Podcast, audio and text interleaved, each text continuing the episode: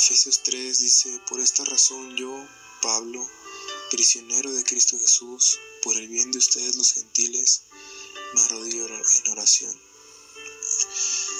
Pablo fue una persona que compartió el Evangelio de Dios, que tenía esa responsabilidad de transmitir a los gentiles el mensaje que Dios le había dejado. Todo aquel que cumple el llamado de Dios, yo creo que es, se le puede decir así preso, preso a cumplir esa responsabilidad, eso que Dios nos encomienda, que a toda costa se debe de cumplir por amor. En el versículo número 2, sin duda se han enterado del plan de la gracia de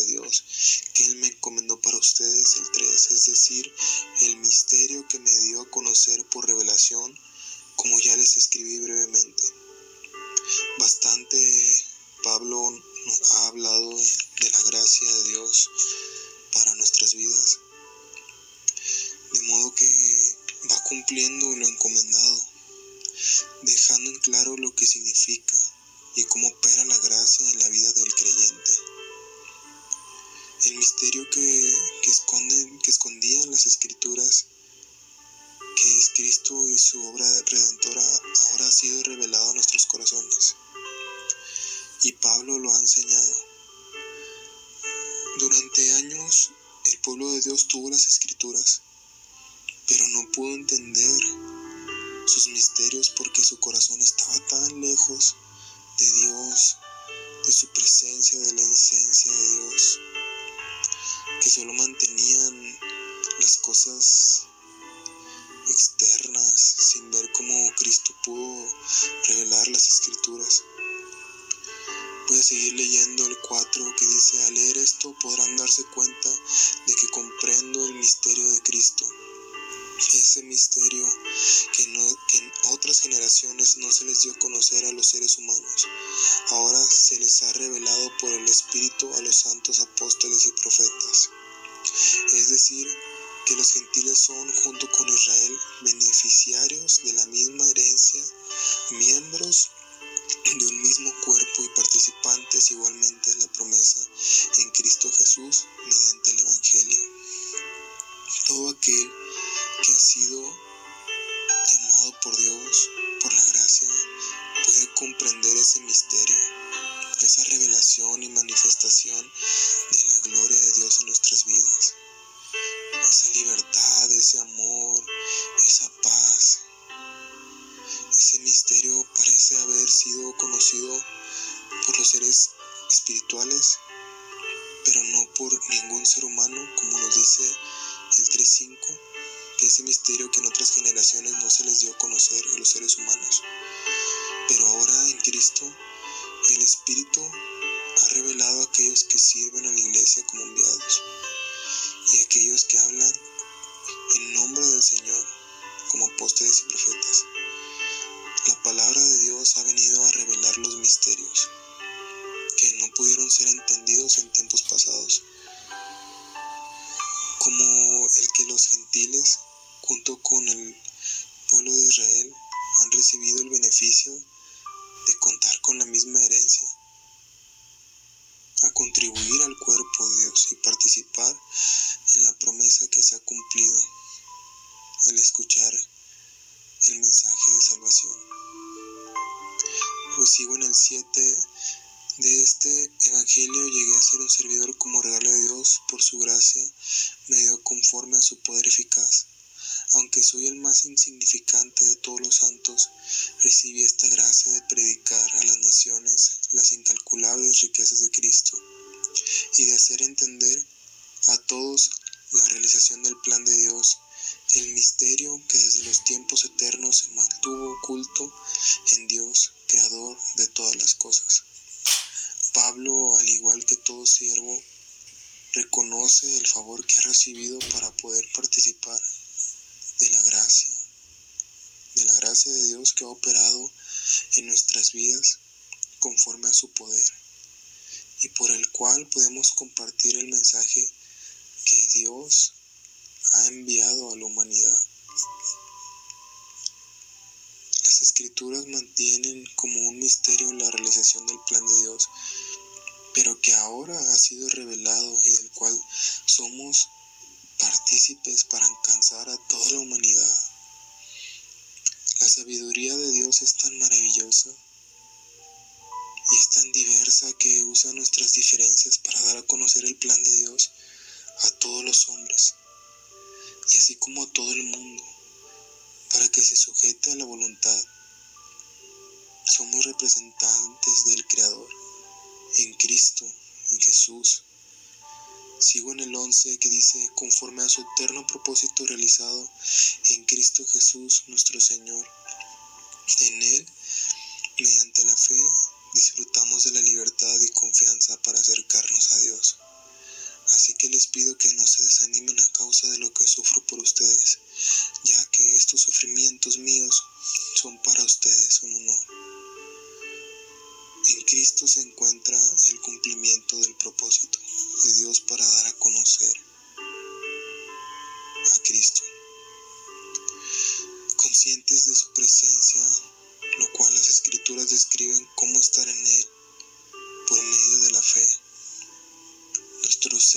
descubre y disfruta de la libertad. Siempre un siervo de Dios debe de dar ánimo a sus compañeros.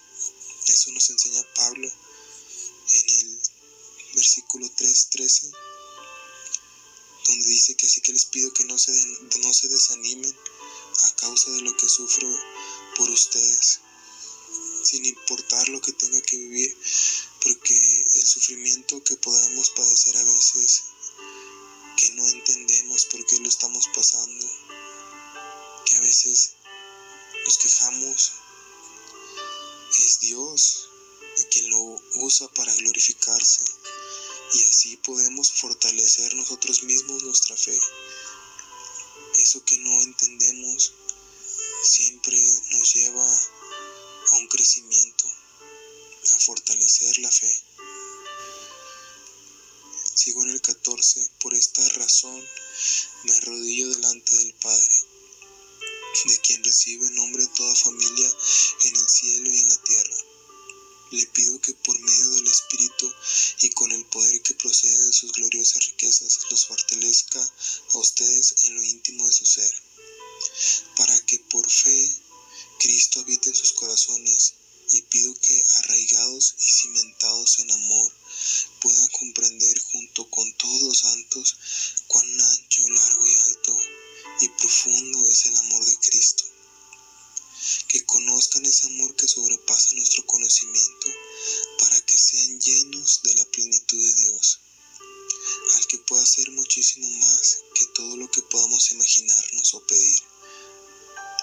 poder que obra eficazmente en nosotros.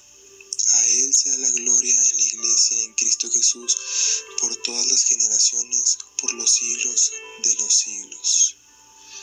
En este versículo 14 me gusta mucho porque dice, por esta razón me arrodillo delante del Padre. Nosotros sabemos que arrodillarnos, postrarnos es un símbolo de rendición es un símbolo de devoción completa.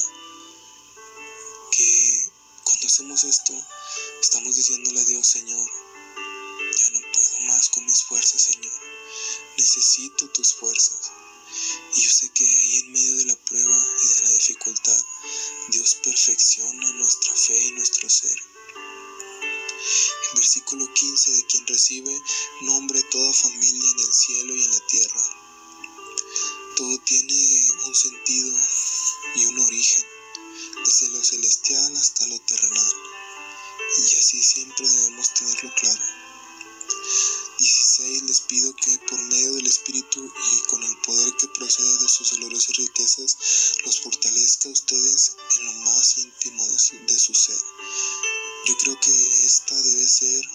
nuestra oración para con aquellos que aún no, sido, no han sido fortalecidos en la fe, que, que son frágiles, que somos frágiles y que están creciendo, quienes necesitan ser fortalecidos en, su interior, su espíritu, en donde la fe debe de estar bien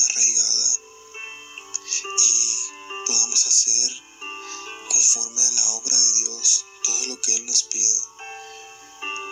Dice el 17, para que por fe Cristo habite en sus corazones y pido que arraigados y cimentados en amor puedan comprender junto con todos los santos cuán ancho y largo y alto y profundo es el amor de Cristo. Necesitamos una fe arraigada en nuestro corazón para que cuando venga una mentira o un engaño desvíe nuestra vida de Cristo. Y así el amor de Dios que ha sido derramado en nuestros corazones por medio de su sacrificio pueda ser visible y traspase todas nuestras barreras que a veces tenemos dentro de nosotros, esas barreras de egoísmo, esas barreras que nos impiden llegar a, su presencia. En el versículo 18 entiendo que el amor de Es, es fundamental para nuestra vida. Es en donde podemos comprender un poco más. Sé que no se puede comprender este, tal vez con con palabras, sino que se pueda sentir a veces ese amor de Dios cuando nos encontramos afligidos y, con, por medio de la oración sentimos ese abrazo que, Dios nos da, que es su amor. Y, este versículo 3.18 me gusta porque dice que podamos comprender cuán ancho, largo, alto y profundo es el amor de Cristo. Ese amor que, que sobrepasa todo conocimiento humano. Las dimensiones del amor de Dios no están